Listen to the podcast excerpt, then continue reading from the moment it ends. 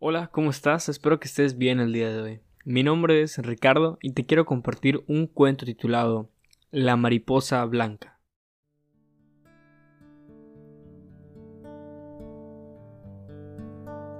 Había una vez un joven anciano cuyo nombre era el de Takahama y que vivía desde su juventud en una pequeña casa que él mismo había construido junto a un cementerio, en lo alto de una colina.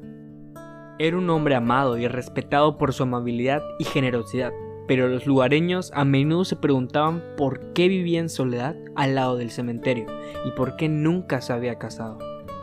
Un día, el anciano enfermó de gravedad, estando cerca ya su muerte, y su cuñada y su sobrino fueron a cuidarle en sus últimos momentos y le aseguraron que estarían junto a él todo lo que necesitara, especialmente su sobrino, quien no se separaba del anciano nunca.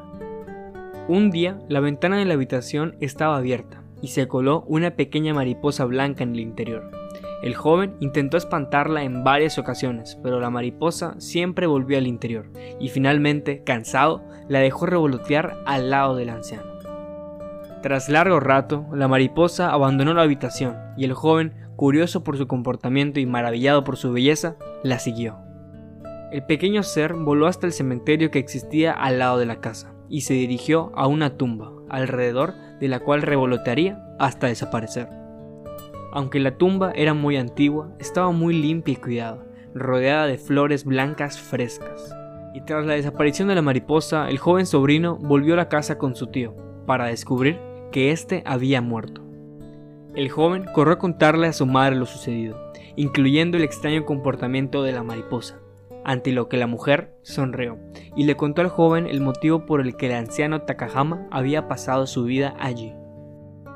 En su juventud, Takahama conoció y se enamoró de una joven llamada Akiko, con la cual iba a casarse. Sin embargo, pocos días antes de la boda, la joven falleció. Ello sumió a Takahama en la tristeza, de la que conseguiría recuperarse. Pero sin embargo, decidió que nunca se casaría, y fue entonces cuando construyó la casa al lado del cementerio, con el fin de poder visitar y cuidar todos los días la tumba de su amada. El joven reflexionó y entendió quién era la mariposa, y que ahora su tío Takahama se había reunido al fin con su amada Akiko.